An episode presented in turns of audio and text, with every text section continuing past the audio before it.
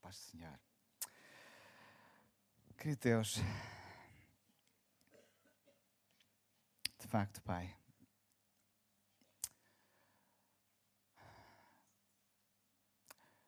quando olhamos para quem Tu és, a Tua grandeza, Deus, a nossa pequenez comparada com tudo isso. Louvamos-te, Deus, adoramos-te. Reconhecemos a nossa necessidade de Ti.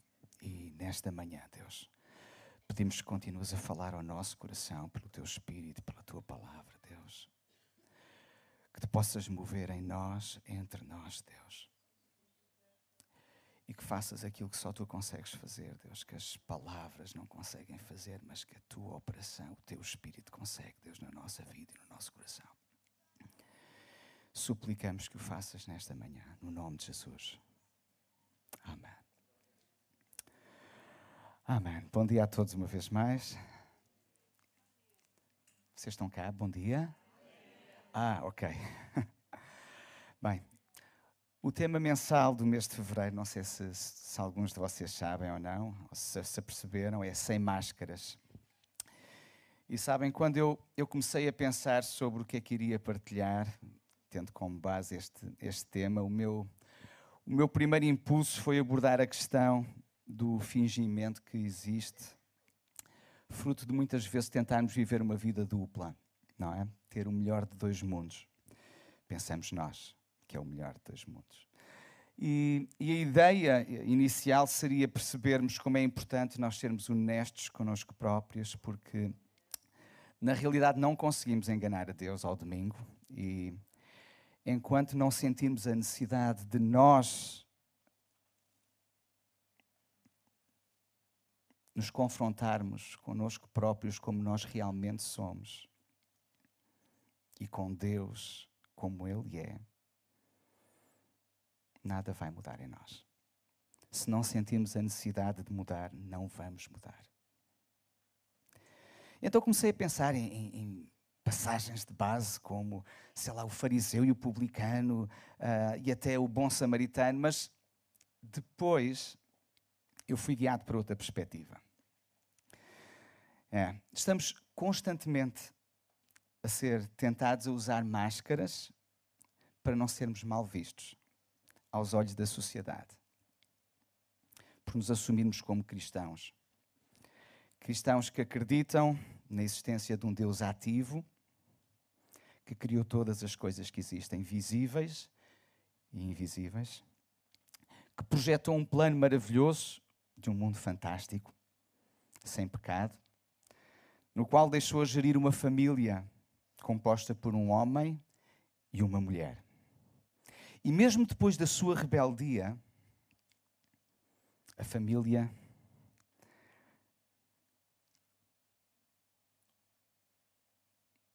resolveu fazer as coisas à sua maneira, mesmo depois disso, Deus não ficou longe indefinidamente. E Ele não ficou indiferente à humanidade. Pelo contrário, Ele tomou iniciativa, chegou perto, e mesmo quando a humanidade era sua inimiga, Ele enviou o que tinha de melhor. E com o seu sofrimento permitiu-nos recuperar o seu fabuloso plano que foi adiado. E fez isso mesmo sabendo que muitos continuariam a dizer que ele não existe. Sim, porque parece racionalmente muito mais sentido fazer acreditar de que do nada começou a existir as coisas todas com a ordem que nós temos, do que simplesmente que por detrás de tudo isto e acompanhando todo esse processo existe alguém inteligente que criou todas essas coisas ou então, mesmo sabendo Deus que outros iriam continuá-lo a culpá-lo de tudo, de todo o mal que existe no mundo. Isto porque se uma coisa é certa, não é? Essa é que geralmente nós nunca somos culpados de nada. E sabem, numa altura em que na, na cultura ocidental parece ser totalmente antiquado ser cristão, mais quem se assume como cristão convicto aparentemente está a cometer suicídio intelectual E numa altura em que, nesta cultura ocidental, a ideologia, ou seja, conjuntos de ideias, de convicções e princípios filosóficos, é assumida como ciência, é indispensável continuar a existir pequenos luzeiros que não se escondem e que não têm de vergonha de se mostrar e de iluminar. Sabem como uma das principais formas de nós aprendermos e apreendermos e retermos verdades é através de histórias? Eu gostava de vos recordar partes da história de quatro homens. Particularmente três deles, eles são conhecidos por terem sido lançados numa fornalha de fogo ardente aquecida sete vezes mais do que era habitual. Mas a história não começa aí. Então eu gostava de vos convidar a abrir a Bíblia em Daniel, capítulo 1. E vamos ler inicialmente os primeiros sete versículos, está bem? Daniel, livro de Daniel, no, no Velho Testamento, está bem? Não se enganem. Capítulo número 1. E vamos ler então os primeiros sete versículos. Eu vou ler na versão BPT, Bíblia para Todos. Vocês acompanham-me na versão que tiverem, está bem? Eu vou esperar só um bocadinho que encontrem Daniel, porque depois, basicamente, todo o resto do, do, nosso tempo aqui vai ser feito em Daniel. Por isso é importante vocês encontrarem, só para, para perceberem que eu não estou a dizer assim nenhuma heresia, está bem?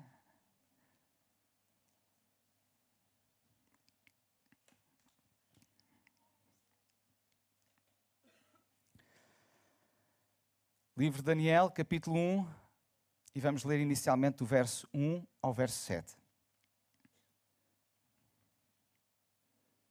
Ok. Diz assim a palavra de Deus: No terceiro ano do reinado de Joaquim, rei de Judá, Nabucodonosor, rei da Babilónia, foi cercar Jerusalém. O Senhor permitiu que ele se apoderasse de Joaquim, rei de Judá, e de uma parte dos objetos sagrados do templo. Regressando à Babilónia, Nabucodonosor depositou esses objetos na sala dos tesouros do templo dos seus deuses. O rei deu ordem a Espenaz, chefe do pessoal da sua casa, para que escolhesse de entre os israelitas exilados alguns jovens da família real e da nobreza. Esses jovens destinavam-se a servir na corte e por isso deviam ser de bom aspecto e sem defeito físico, inteligentes, bem educados e instruídos. As penás deviam ensinar-lhes a ciência e a língua dos babilónios. E o rei deu também ordens para que a comida e o vinho que lhes eram servidos diariamente fossem os mesmos da casa real e durante três anos deviam prepará-los para entrarem ao serviço da Sua Majestade. Entre os jovens escolhidos encontravam-se Daniel, Ananias, Misael e Azarias, todos da tribo de Judá, porém Aspenaz, chefe do pessoal da casa real, pôs nomes diferentes. A Daniel pôs o nome de Beltesazar, Ananias de Sedraque, a Misael de Mesaque e Azarias de Abednego. E vamos ficar por aqui agora. Então, só fazer um pequeno resumo daquilo que lemos. Alguns jovens hebreus foram capturados por Nabucodonosor e são levados cativos para a Babilónia. E para aqueles que são da nobreza e da família real, é-lhes imposto um curso superior intensivo na ciência e na língua dos babilónios. O top dos tops na altura, ok? E durante três anos eles tiveram neste curso para depois poderem servir o rei. E, e, é interessante nós vermos as características dos próprios jovens. Vocês leram o versículo 4: bom aspecto, sem defeito, inteligentes, bem educados e instruídos. Hã? Espetáculo. E qual era a ideia deste curso intensivo de três anos? A ideia por trás, que é muito comum naqueles tempos e frequentemente usada ao longo da história da humanidade para quem procura expandir o seu domínio, o seu império, é na prática afastar os jovens das suas famílias e reeducá-los, aculturá-los, dando-lhes novas identidades. Como começar? Pelos nomes. A sua identidade primária procuraram mudá-la. Então, vamos ver Ananias, Misael e Azarias, que eram os, os, nomes iniciais deles, que significavam, respectivamente, Jeová é gracioso ou misericordioso, quem é igual a Deus, Jeová tem ajudado. Os seus novos nomes faziam referência às divindades daquele, daquela região. Sedraque, comando de Acu, que era o deus sumério da lua. Mesaque, quem é igual a Acu. Abdenego, servo de Nego ou de Nebo, que era o principal deus da Babilónia. Ou seja, no meio de tanta formação, procurava-se também uma lavagem ao cérebro daqueles, daqueles jovens, não é? E, e tantas vezes lavagens ao cérebro vêm mascaradas de ciência, não é? Ainda nos nossos dias, não é? No meio de tanta educação fantástica, de conhecimentos novos espetaculares, vemos imposições de ideologias. Eu estou a falar assim de uma forma assim muito aberta e se calhar chocante para alguns, mas tenho que dizer aquilo que eu acho que é a palavra de Deus, está bem? Imposições de ideologias como a ideologia de género, ou teorias como a da evolução serem tratadas como ciência única, irrefutável. Quando na prática e na realidade é apenas uma teoria, uma hipótese. E vendo Deus no meio de tudo isto a ser completamente excluído completamente ignorado. Então o que acontece a estes quatro amigos? Será que conseguem mudá-los como pretendiam, ou pelo menos ajustar os seus comportamentos, conformar os seus comportamentos e as suas atitudes? Vamos ler a partir do versículo 8 até ao 16. Daniel tomou a resolução de se manter fiel às regras de alimentação do seu povo e não queria tocar na comida e no vinho da corte. Por isso pediu a Aspenaz que o dispensasse dessa alimentação. E Deus fez com que o chefe do pessoal acolhesse Daniel com simpatia e benevolência. Porém, Aspenaz teve medo do rei. Lembrou-lhe, foi o, o, rei, o meu senhor, que decidiu o que devem comer e beber. E decidiu que devem comer e, e decidiu que devem comer e beber. E se alguém vê que ficam mais magros do que outros da vossa idade, a minha vida fica em perigo por vossa causa. Então Daniel foi ter com o encarregado das penás, que as penás tinha nomeado para cuidar dele e dos seus três colegas, uh, Ananias, Misael e Azarias, e pediu-lhe: faça uma experiência conosco durante dez dias. Dê-nos legumes para comer e água para beber. E no fim desses dez dias, compare-nos com os jovens que comem da emenda real e então decida segundo o resultado que encontrar. O encarregado concordou em fazer com, com eles a experiência durante dez dias. E ao fim deste prazo, verificou-se que os jovens tinham um aspecto mais sadio e robusto do que os que comiam da emenda real. Por isso, o encarregado permitiu que continuassem a comer legumes pondo de parte as comidas e bebidas que lhe eram destinadas. Incrível, não é? Apesar de estarem longe das famílias deles, do seu povo, aparentemente nenhum dos seus conterrâneos possivelmente estaria a ver, eles mesmo assim não se conformaram nem se escondem. Não escondem os seus princípios e perante estas regalias e as ofertas do rei, assumem-se como pessoas que não querem abandonar as suas convicções, porque essas mesmas convicções fazem de parte de quem eles realmente são, fazem parte da sua própria identidade. Eles não queriam entristecer o seu Deus e até tinham boas desculpas para isso. Não havia outra hipótese. Todos comiam do mesmo. Eles eram escravos. Ninguém do povo ia saber. Eles estavam por conta própria. Então, apesar de tudo, eles têm ousadia para pedir para comer apenas legumes ou água. Ou seja, têm a coragem de não usar máscaras para assim escaparem num ambiente estranho e nada amigável. Escuta, isto faz-me pensar que a única razão para isto poder acontecer, para eles não se esconderem desta forma, é porque eles tinham realmente um relacionamento muito sério com Deus. Eles, quando louvavam e adoravam a Deus, eles não eram apenas levados pelos pais ao culto, sabem? Eles conheciam o Deus dos seus pais. Não apenas tinham ouvido falar dele, eles sabiam quem ele era e quem eles eram e tinham muito prazer com isso. Não tinham vergonha disso. E sabem, em última instância, este acaba por ser também o nosso desejo como pais, não é? Que os filhos que vêm connosco ao culto acabem por conhecer verdadeiramente o nosso Deus. E que isso possa ter um impacto profundo e positivo na sua vida que perdura e se alastra às suas e a outras famílias. Porque Deus, o nosso Deus, ele não quer ser só o meu Deus, o teu Deus, mas Ele quer ser o Deus da tua família, das nossas famílias. Por isso, eu acredito que ele, vez após vez, ele é identificado como o Deus de Abraão, de Isaac e de Jacó.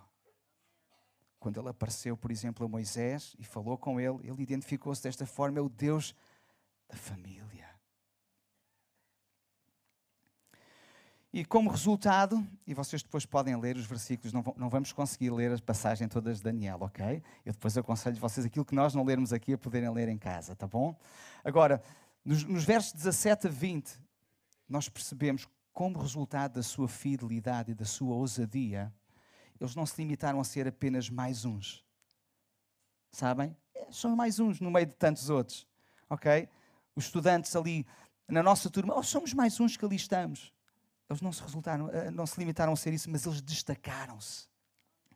E Deus abençoou-os e deu-lhes sabedoria na letra e nas ciências ao ponto de impressionarem o rei e se mostrarem dez vezes mais conhecimento do que todos os outros. Eles sobressaíram. Porque foram fiéis. Porque tiveram ousadia naquele momento crítico. Ou seja, contrariamente àquilo que até poderia parecer numa primeira fase, eles não ficaram a perder por se terem escondido, por não se terem escondido. Não ficaram a perder por isso. Deus não falhou com eles. Eles só ficaram a ganhar no final.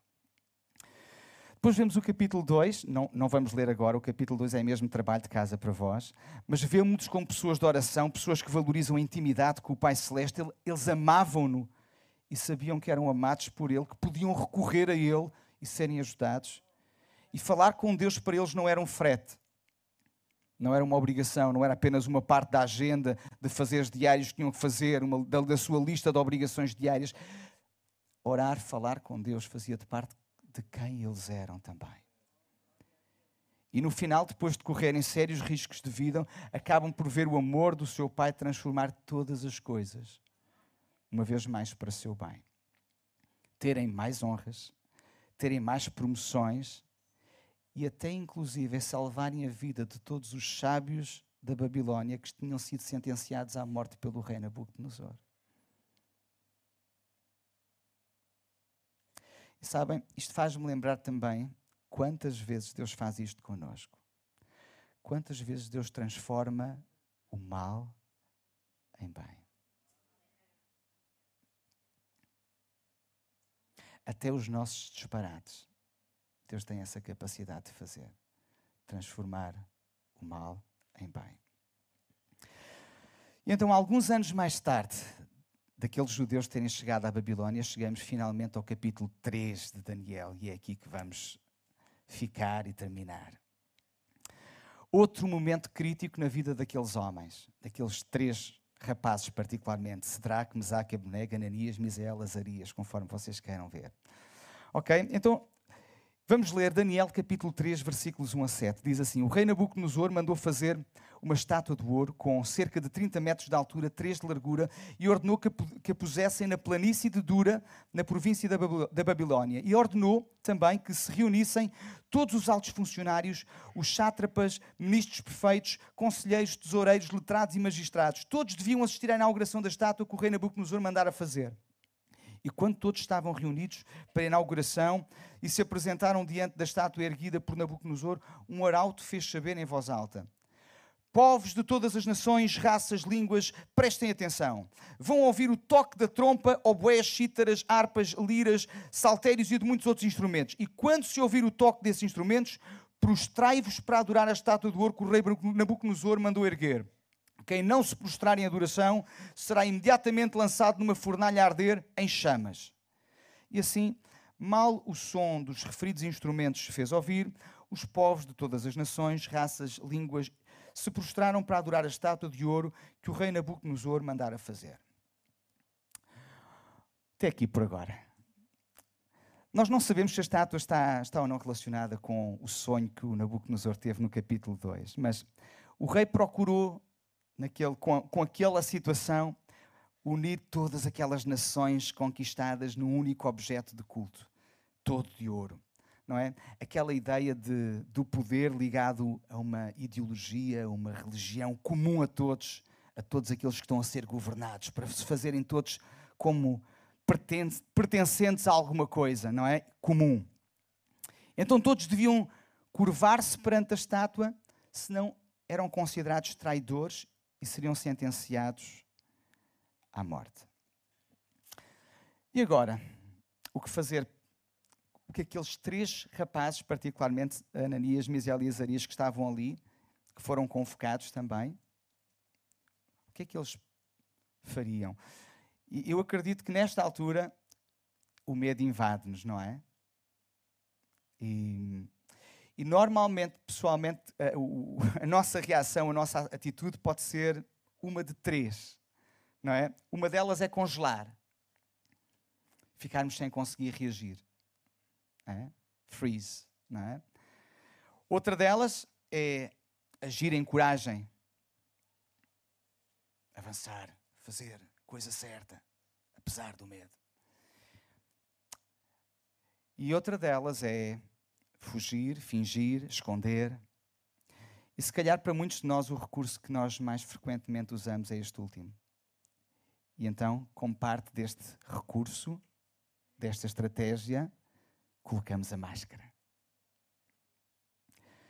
E se, calhar, e se calhar foi porventura o que muitos daqueles que estavam naquele lugar fizeram, porque no meio de uma multidão tão grande, eu desconfio que houvesse mais do que três judeus. Não é?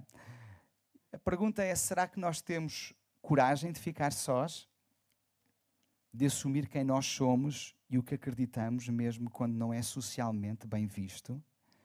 Quando nos pode trazer problemas a nossa identificação com Jesus? Será que não seria preferível fingirmos por 15 minutos? Temos o resto da vida para tirar a máscara, é só, só uma vez. Isso faz-me pensar a que coisas é que eu e tu, como cristãos, somos hoje tentados a nos curvar por medo? O medo das opiniões, o medo dos julgamentos, o medo dos dedos apontados. Porventura, ainda não aqui, hoje, neste dia. Mas a voz dos mártires continua a lembrar-nos a existência de um vasto número de países no mundo em que hoje, mais do que apenas podermos ser mal vistos, o simples facto de nos assumirmos como cristãos é castigado com perseguição e morte. Assim, enfrentar medo de uma forma positiva geralmente envolve desconforto e ousadia. Mas escutem, aqueles três homens, que já não eram tão rapazes como isso, eles tinham um relacionamento tal com Deus que eles tinham a honra. Ouviram? A honra de se assumirem como seus filhos a sua identidade estava tão bem definida que eles habituaram-se a não recorrer a máscaras para se esconderem ou para fugirem de situações. Fingir parecia não ser uma opção sequer para eles. Nas pequenas coisas, eles foram-se habituando a estas coisas de dizerem quem eles eram e afirmarem-se quem eram sem qualquer problema. E assim, aqueles três rapazes, ou aqueles três homens, decidem não se curvar perante a estátua, porque eles apenas se curvariam perante o único Deus, o seu Pai. E depois líamos os versículos 8 a 12, não vamos ler agora, mas podíamos ler que há sempre aqueles que estão prontos a nos acusar por não seguirmos a corrente dominante da sociedade. Acusar-nos de não fazermos o que todos fazem. O que é normal nos tempos atuais ser feito porque somos uma sociedade moderna. Vamos lembrar-nos que todos os restantes que lá estavam, os outros povos que estavam naquele lugar, para todos eles, era só mais um Deus. Ok? Eles adoravam tantos deuses, era só mais um. Mas para aqueles três homens, não era só mais um. Eles só tinham um Deus. Só eles adoravam. E Escutem, aqui um desabafo meu.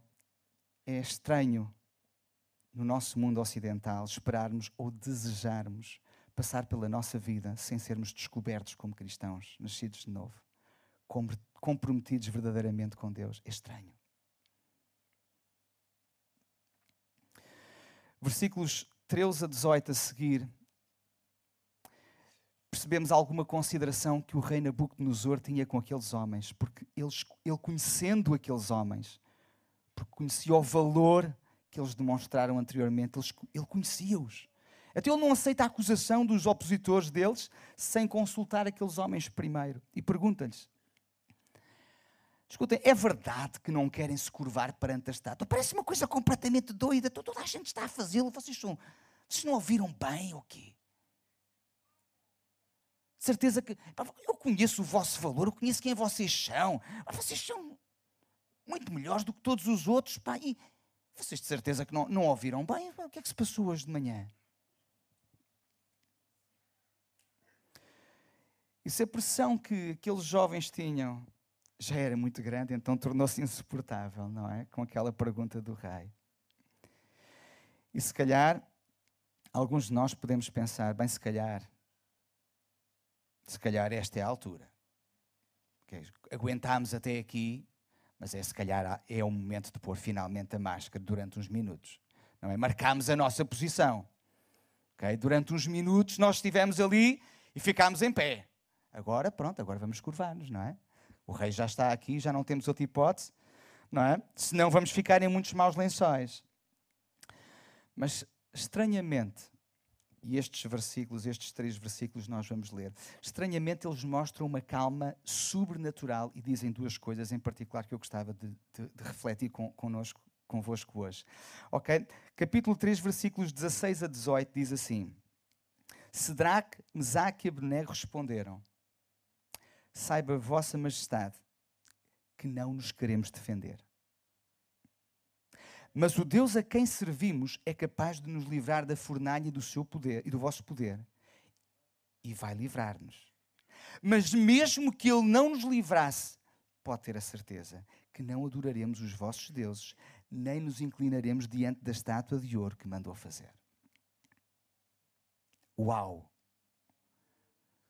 Vocês ouviram aquilo que eu acabei de ouvir depois de ler? Uau, mesmo, não é?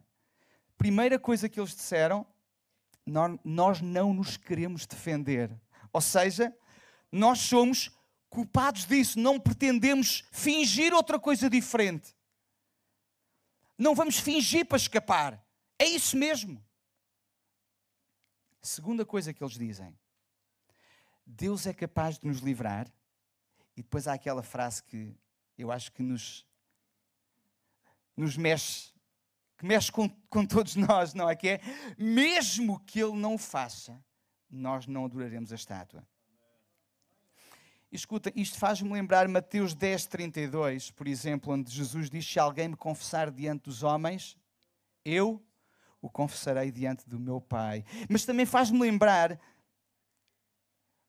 um vasto, uma vasta multidão de cristãos que ao longo dos séculos foram sendo mortos por causa da sua fé. Porque tiveram coragem de se assumir como seguidores de Jesus. E por causa disso foram mortos pela sua fé. Coragem que Deus trabalha em nós pelo seu Espírito Santo. Ou seja, o que Deus pensava sobre eles estava acima de tudo o resto, inclusive é do seu próprio medo de poder até vir a morrer. Eles estavam bem resolvidos em termos pessoais, ao ponto de não se terem que esconder para, para tentar safar. E algo importante que acho que devíamos guardar é que a nossa confiança em ultrapassar o medo não pode estar ligada a Deus fazer as coisas como nós queremos, como nós imaginamos, ou a Deus evitar que alguma coisa de mal nos aconteça. Sabem? Deus não os livrou da fornalha. Eles foram lançados numa fornalha cujo calor matou aqueles que atiraram aqueles homens lá para dentro. Mas gostava de realçar também o que o rei repara nos versículos 24 e 25. Algo estranho que o rei, entretanto, vê. De repente, versículo 24, Nabucodonosor levanta-se, não levantou-se estupefacto e perguntou aos oficiais: Não eram três os homens que nós amarramos e atirámos para dentro da fornalha? E eles responderam: É certo, majestade. E o rei replicou: Então como é que eu vejo quatro a andar no fogo?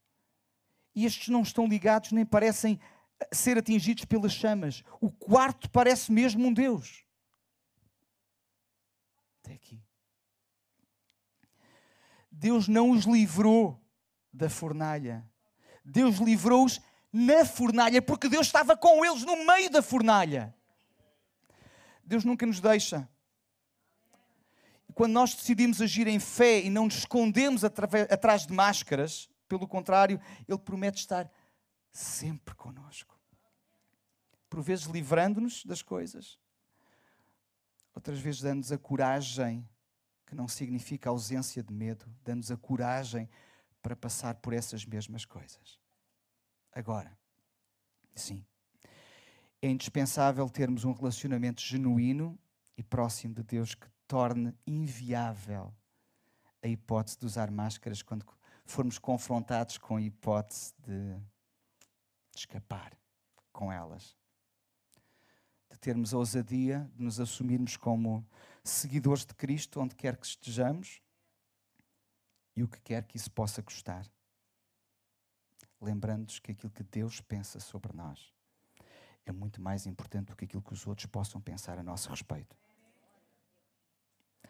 Não nos curvando perante pessoas, coisas, ideologias por causa do medo. Deus prometeu estar sempre conosco.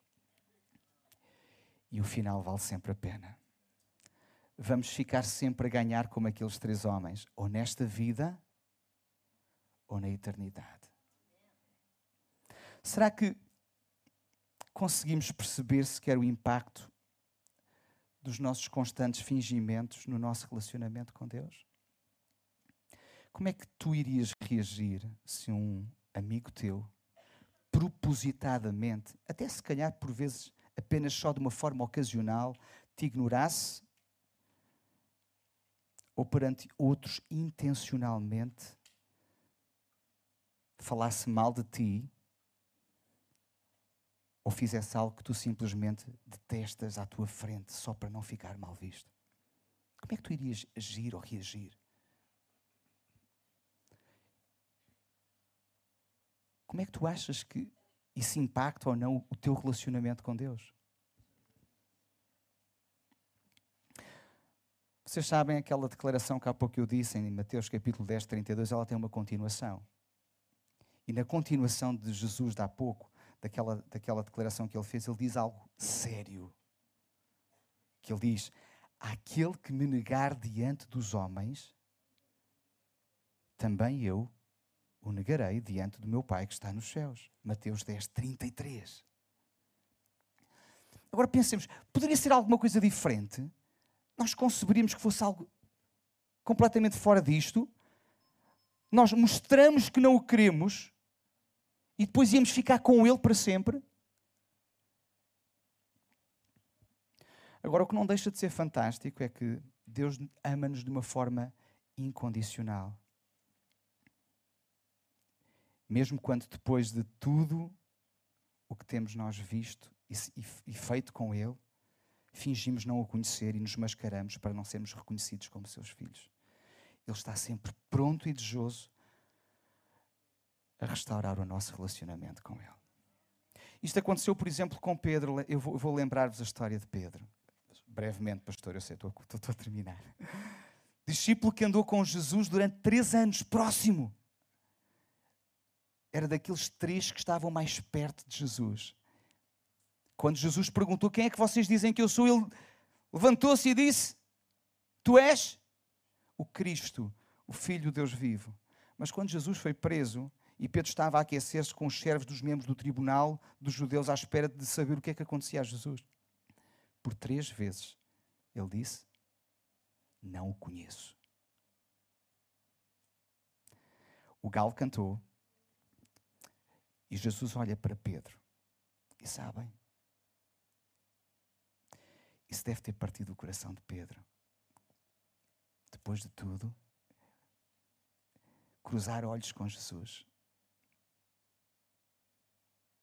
E sabem, Pedro arrepende-se porque amava Jesus efetivamente. E quando Jesus ressuscita-o, quando Jesus ressuscita ele, Jesus, ele vai ter com Pedro e restaura-o. Restaura aquilo que foi quebrado naquele momento. E o Espírito Santo depois continua esse trabalho de restauração na vida de Pedro, ao ponto de que, poucos dias depois, aquele que se escondia e que fingia não conhecer Jesus, coloca-se de pé no meio de uma grande multidão no dia de Pentecostes e anuncia conhecer Jesus e não só conhecer Jesus como pessoa, mas anunciá-lo como o Messias prometido de Deus.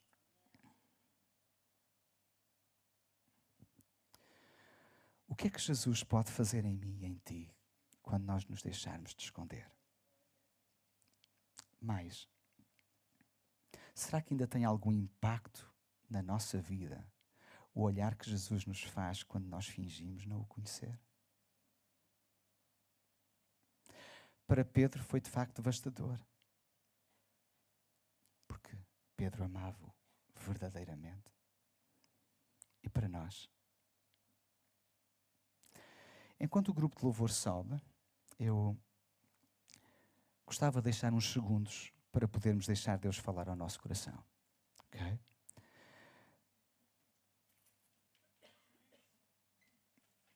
e nós falarmos com Ele e eventualmente permitir que o seu espírito possa restaurar alguma coisa que precise de ser restaurada na nossa vida. Eu pedia que, para nos concentrarmos, se fosse possível, se quiserem, fechássemos os olhos. Vamos, não vamos tentar nos distrair neste momento, se fosse possível, ok? É só por isso. Fala com o Pai. Deixa Ele falar contigo. Vê se é necessário restaurar alguma coisa com Ele neste momento. E restaura, fala com as tuas próprias palavras. Renova o teu compromisso com Ele.